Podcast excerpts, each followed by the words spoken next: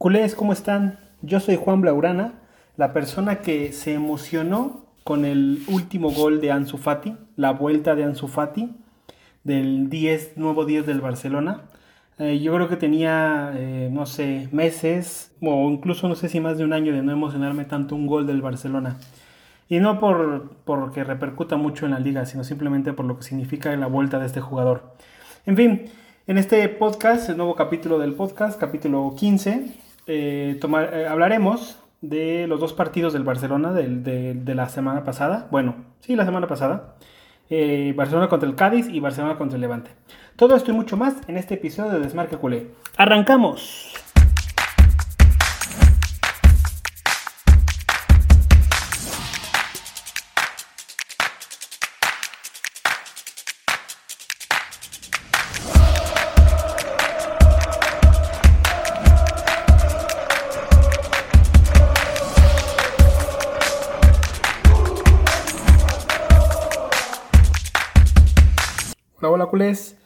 Eh, bueno, pues tomen asiento, eh, denle un trago a su café, a su cerveza, a su botella de agua, lo que sea que estén tomando o comiendo, provecho, si es así.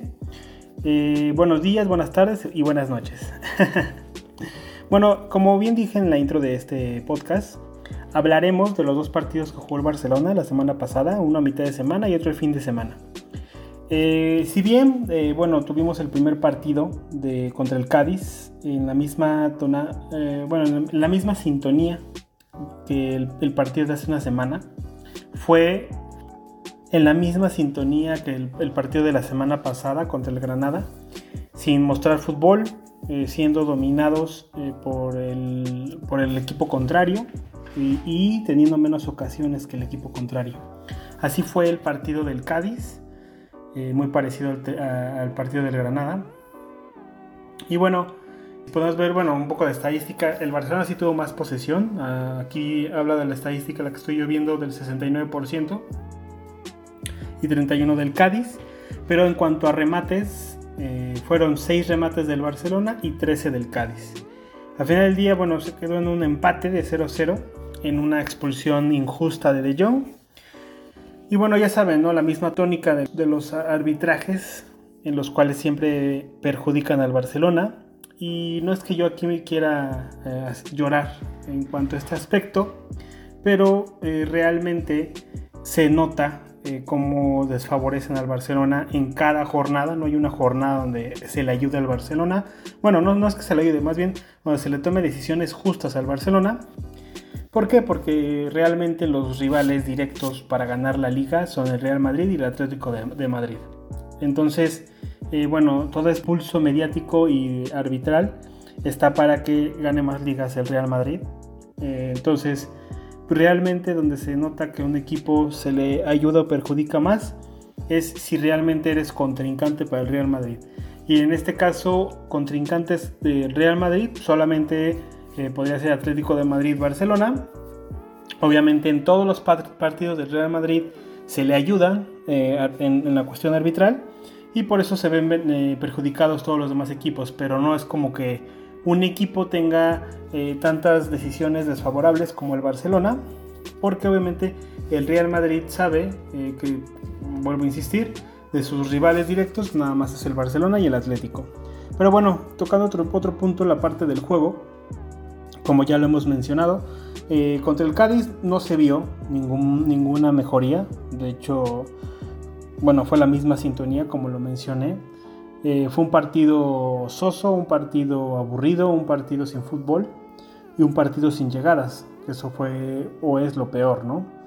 Y bueno, eh, realmente yo esperaba que metiera gol el Cádiz porque estoy muy cansado ya de Kuman, de como lo mencioné en otros podcasts, del personaje Kuman. Eh, porque bueno, aparte de según ser entrenador y quejarse ¿no? de la situación y qué es lo que hay, y que los jugadores y que pidió fichajes y no sé qué, pues tiene tiempo el señor para sacar eh, documentales en Holanda eh, tirándole al, al, actual presidente, sale en rueda de prensa leyendo un speech de que el equipo necesita el apoyo y que por favor ya no lo critiquen que bla bla bla bla bla bla bla bla Este, y bueno, no vemos que el equipo tenga fútbol realmente, ¿no?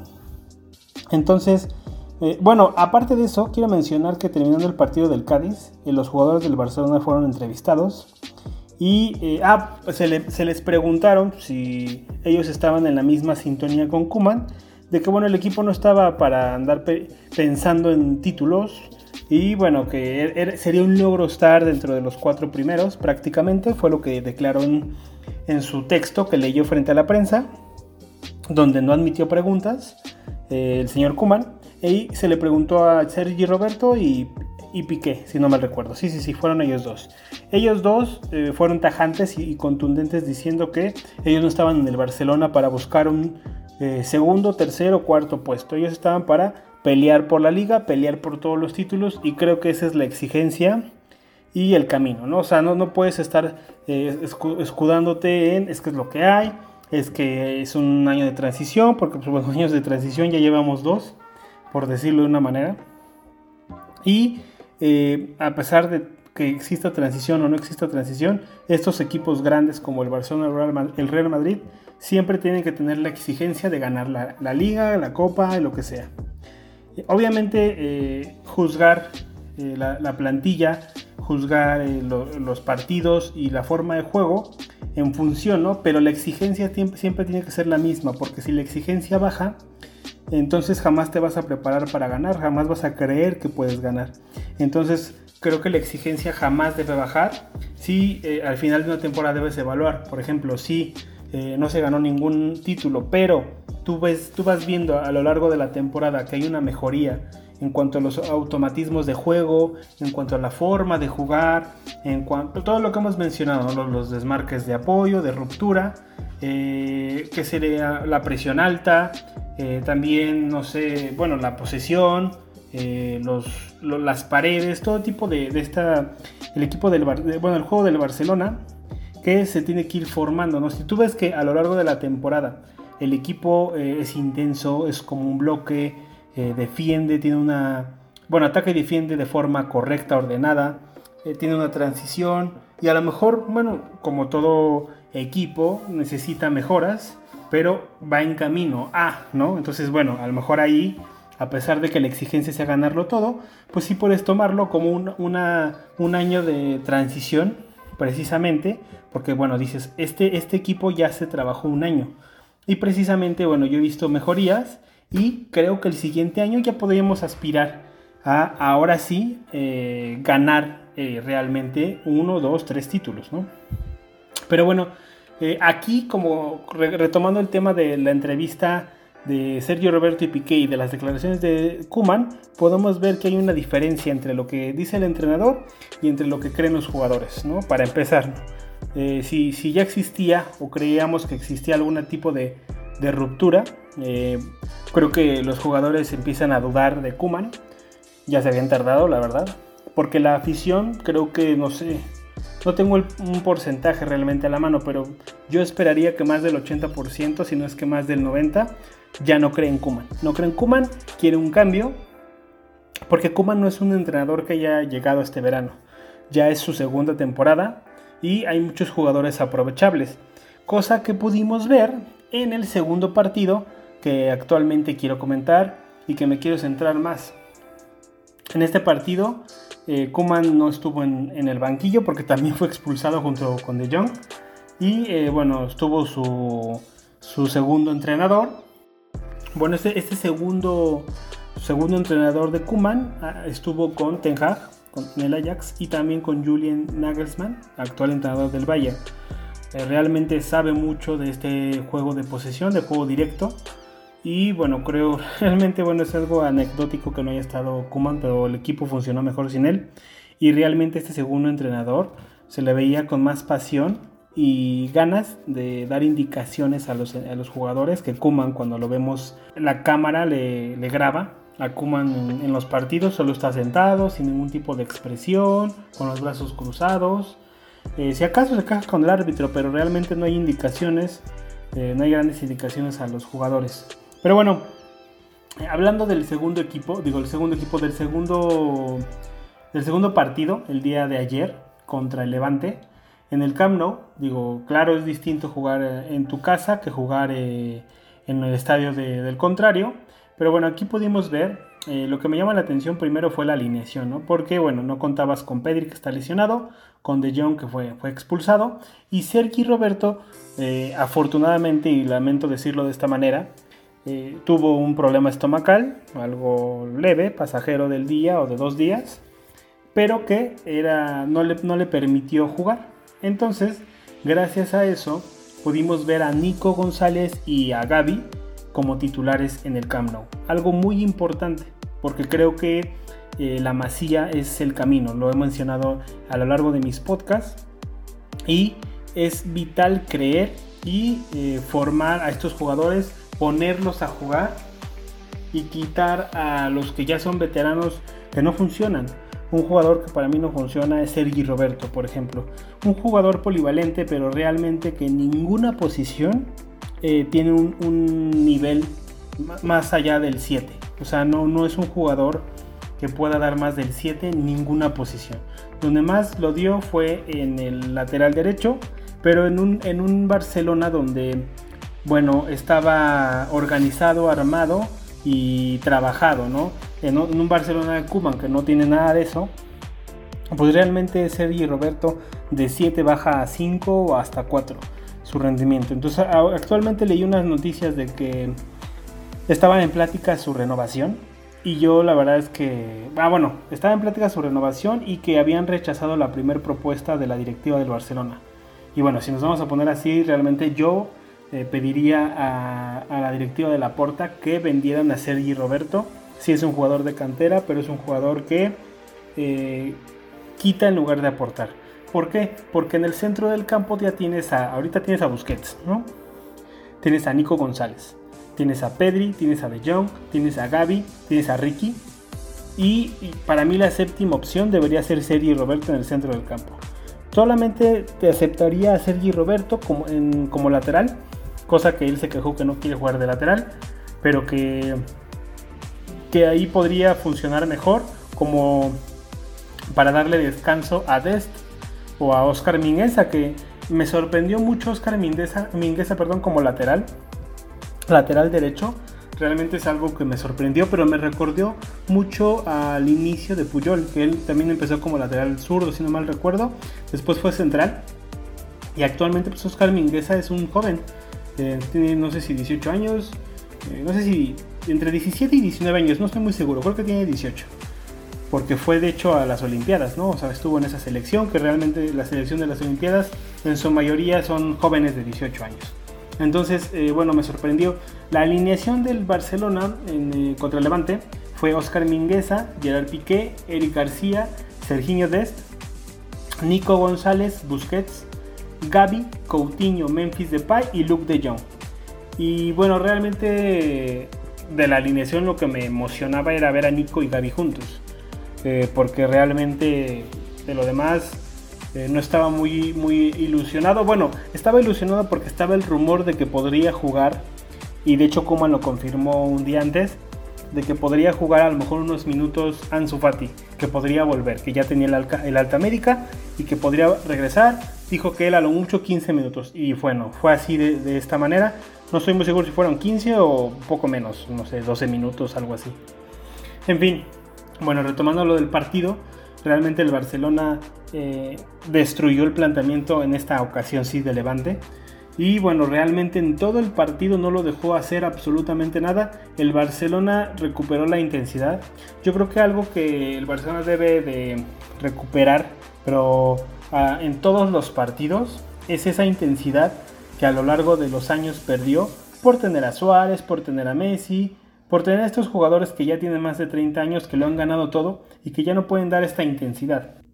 Entonces yo creo que lo primero que debe ser eh, un equipo, el equipo del Barcelona, ya sea que Koeman siga o que llegue otro entrenador, es que regresen las dobles sesiones de entrenamiento, que el equipo recupere la intensidad y que de aquí en adelante, más allá de que estés en formación de nuevo para recuperar tu estilo de juego, lo que no es negociable es la intensidad del equipo. O sea, no, el, contrario no te puede ganar en intensidad. Si acaso te puede empatar, pero tú debes de ser uno de los equipos más intensos de toda Europa para poder eh, regresar de alguna manera.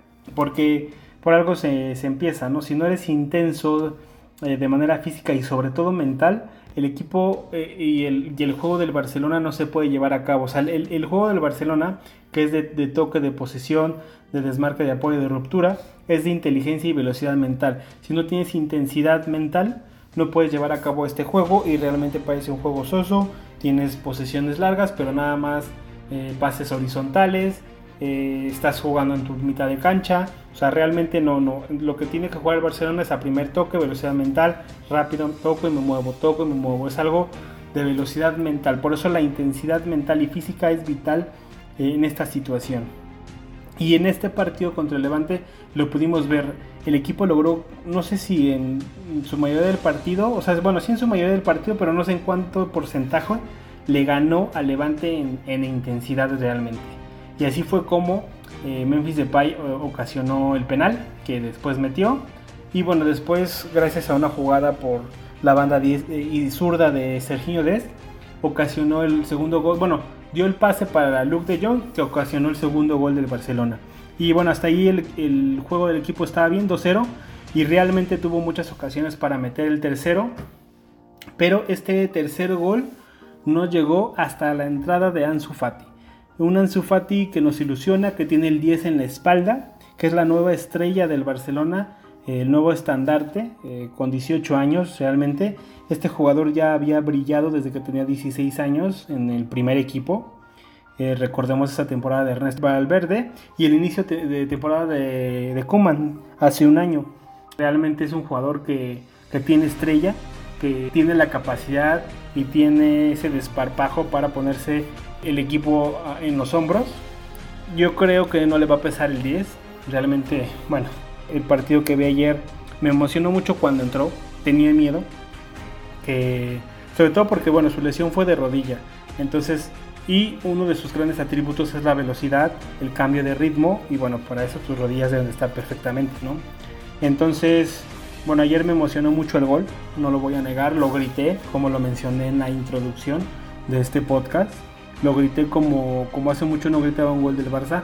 Y no porque haya sido Levante, insisto, sino porque es el nuevo 10 del Barcelona que regresa de una lesión de 10 meses y que bueno, que te, da dudas, ¿no? Porque muchos jugadores que se lesionan al regresar, pues regresan y no tienen eh, la misma velocidad, la misma fuerza, tienen miedo a encarar, a driblear, a acelerar, por lo mismo, ¿no? Por no querer volverse a lesionar. Y ver ayer a, Ansu Fati con esa hambre, con esas ganas y verlo bien físicamente me, llenó de alegría, me dio mucha ilusión y bueno, o sea, el gol es increíble, la verdad. O sea, realmente, bueno, no es como se haya llevado a cuatro jugadores, realmente le quitó la, pelota a uno, eh, logró acelerar, se quitó a otro y prácticamente sin pensarlo en menos de dos segundos disparó. Y esa es una de las grandes virtudes de Ansu Fati. O sea, no sé, tiene el gol tatuado en su frente. Recordemos muchos de sus goles son así, o sea, se abre eh, un milímetro de espacio, saca el disparo con muchísima potencia y consigue el gol. Es increíble, la verdad, de este jugador. Y hay que em, prestar mucha atención. Yo espero que renueve con el Barcelona muy pronto. Y el equipo o el proyecto que se arme para de aquí a 5 años, incluso 10, debe estar armado y pensado para Ansu Fati como en su momento se armó para cuando estuvo o estaba Messi. Es la misma situación. O sea, este, este chico es diferente, eh, es especial. Nuestro nuevo 10. Y creo que el 10 lo tiene bien ganado. Esperemos que eh, pueda tener un regreso sin problemas como, como este partido que acaba de pasar y que progresivamente a lo mejor en lugar de 15 le den 20 minutos y después le puedan dar media hora, a lo mejor después 45 minutos y así, y que el jugador se siga sintiendo bien, pueda seguir metiendo goles, que se sienta bien físicamente y mental en cuanto a confianza, porque eso es muy importante. Y bueno, de otro jugador que quiero hablar y que no había este, mencionado eh, es de Gaby. Eh, y bueno, también de Nico, pero ahorita quiero hablar de Gaby porque Gaby eh, me recuerda me recuerda mucho a Xavi, tengo que ser muy sincero. Obviamente es muy joven eh, y tiene velocidad, eh, y puede jugar incluso de, no sé, no sé si como extremo o como segundo delantero por la derecha, que creo que ayer jugó, porque ayer jugamos con un 4-2-3-1. Y Gaby estaba en la línea de 3 junto con Coutinho y Memphis Depay. Entonces, Gaby, por ejemplo, lo que vimos ayer es que no tiene o no le falta esa capacidad de definición, que yo creo que la podría mejorar, aunque sea mediocampista, pero es increíble cómo protege la pelota, su visión de juego, los pases que mete. Eh, y bueno, obviamente el juego de posición del Barcelona es, es para un jugador tipo Gaby. Y ayer también lo vimos para un tipo Nico González igual. Aunque de momento creo que Gaby ha ganado más enteros que Nico. Creo que ya tenemos eh, como ese eslabón que debes de tener de jugadores estrella. Obviamente les falta mejorar, pero bueno, Ter Stegen está en como, como portero, ¿no? Ahorita todavía no tenemos un portero que pueda hacer el recambio de Ter Stegen. Pero bueno, creo que se habla mucho ahí de Iñaki y de Arnau Tenas, ¿no? Que podría ser el nuevo Víctor Valdés. Ya veremos en un futuro. Pero en, la parte de centrales tenemos a Ronald Araujo. A mí me parece que Araujo puede ser el recambio perfecto de Piqué. Pero con esa, aparte de, ser bueno, de ser alto, creo que tendría, va a tener más garra que Piqué por ser uruguayo, creo yo. Y, me gusta esa sangre ahí como, como central, quiero, debo admitirlo. Eric García y Mingueza no, no se me hacen jugadores top como Araujo y en la parte central pero aún así se me hacen jugadores súper aprovechables para ser incluso un segundo, y tercer central. Si no es que se tiene otra pareja para ser eh, totalmente top y titulares en el Barcelona, eh, sin problema pueden defender y, ser titulares en, el equipo. Obviamente el líder debería ser Araujo si, si no hay otro jugador que se fiche o que llegue, ¿no? Con ese desparpajo y poder en la defensiva como Ronald Araujo. Después, en la mitad de cancha para mí deberá ser entre Ricky, Pedri y Gaby los que lideren en la media cancha. Pero para mí, bueno, pensaría que Gaby le sobrepasó a Ricky Puch, pero el problema es que Ricky Puch no le han dado oportunidad y cada que entra Ricky lo hace perfecto, genera oportunidades de gol, incluso mete gol. Eh, es increíble el este jugador y cómo lo ha sido renegado por algo personal, porque aquí sí es algo personal de Kuman. Desde que dijo que filtró algo a la prensa, lo tachó y ya no lo ha querido meter. Y por ejemplo, en este partido contra el Levante lo metieron 30 minutos y fue excelente realmente el jugador. Pero bueno, retomando lo de Gaby, creo que eh, es otro de, eslabón importantísimo para el Barcelona del futuro. Gaby y a lo mejor eh, de Jong, ¿no? O sea, es, que en el centro del campo, si lo pensamos bien, tenemos a. Y no voy a contar a los, a los, a los veteranos, ¿eh? Solo voy a, hablar de Frenkie de Jong, Gaby, Ricky Puch, Pedri y Nico González. O sea, son cinco mediocampistas que pueden ser eh, totalmente top porque aún no han tenido el techo. Realmente yo así lo pienso porque no han tenido un entrenador que los pueda explotar. Pero en el caso de que llegara un Xavi o Luis Enrique, yo creo que su rendimiento se vendría hasta arriba. No, no, no tenemos ni una idea de lo que podrían hacer estos jugadores. Y en la parte delantera, creo que Memphis Depay le puede caer perfectísimo a Ansu Fati. Realmente aquí yo quiero hacer una mención para Depay. Su actitud y liderazgo ha sido brutal desde que ha llegado. Es un jugador nuevo y no lo parece. Parece que es un líder más de la plantilla. La forma en cómo también abraza e incluye a Ansu Fati cuando estaba todavía recuperándose dijo ya falta menos, apoyándolo, es increíble. Y ojalá Memphis sea un buen ejemplo, y bueno, no como tutor, sí como ejemplo más bien de, jugador ya consolidado para Ansu Fati, para que Ansu aprenda mucho de, de, Pai, eh, tanto de sus errores como de sus aciertos, ¿no? Espero que así sea y espero que hagan una gran dupla en la delantera, porque de hecho el gol vino de un, de un detalle técnico de Memphis Depay para Ansu Fati. Y bueno, ya Ansu después eh, le das una jugada y ya vimos lo que hace, ¿no? Aparte con el hambre con la que salió. Y bueno, eh, esto fue el, partido. No me, me emociona Ansu Fati, me ilusiona, pero aún así todavía pienso quién está en el banquillo como director técnico. Y, y me vengo un poco abajo, tengo que ser sincero. Ahora actualmente vienen dos partidos muy duros. Eh, bueno, de hecho vienen varios partidos duros, pero... No, sí vienen varios partidos duros, ¿eh? realmente. Eh, les voy a decir un poco el calendario. Ahorita el miércoles juega para la Champions League Benfica contra el Barcelona. Después viene un partido el, fin de semana que entra contra el Atlético de Madrid. Que estos son partidos importantes para eh, la pelea de la liga y de los primeros lugares. Después viene un Valencia contra el Barcelona que también es vital porque el, Valencia viene muy fuerte esta temporada con Bordalás, que es su entrenador. Creo que va a ser un equipo muy rocoso y muy difícil de hacerle oportunidades y muy letal a la contra.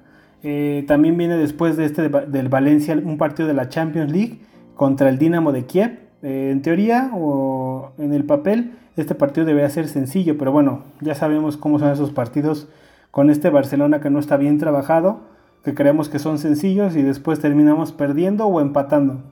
Y después de este partido viene el, clásico español, Real Madrid contra el Barcelona. Entonces, realmente estos 1, 2, 3, 4, 5 partidos que vienen eh, próximos son vitales para la lucha de la liga, para poder clasificarte en la Champions y para que despidan a Kuman. Yo la verdad es que creo que si no se gana o se juega, se da una mala imagen los próximos dos partidos que es contra el Benfica y el Atlético de Madrid, eh, Kuman va a ser despedido y ya veremos a quién traen. Se está hablando de Roberto Martínez, a mí me parece un error. Pero bueno, eh, yo no soy el, presidente del Barcelona, ¿no? Me gustaría, y yo creo que voy a hacer un podcast hablando de eh, por qué eh, creo que Xavi Hernández es la decisión correcta. No sé si sea el siguiente capítulo, o, el, a lo mejor sí, y, hable del partido de Champions de, contra el Benfica, tal vez sea de esta manera. Y bueno, hable de los dos temas, ¿no? Del partido de Champions y de Xavi Hernández. Pero bueno, lo voy a dejar aquí. Les mando un muy, fuerte abrazo y si quieren ilusionarse con algo del Barcelona, ilusionense con todos los jóvenes de la Masía. Ya eh, Kuman, tanto que se vaya ahorita como que se vaya en verano, se irá, no, no va a pasar de ahí. Y tenemos, tenemos mucho material para tener grandes jugadores. Así que tengan fe, esperanza y bueno, les mando un fuerte abrazo. Hasta luego.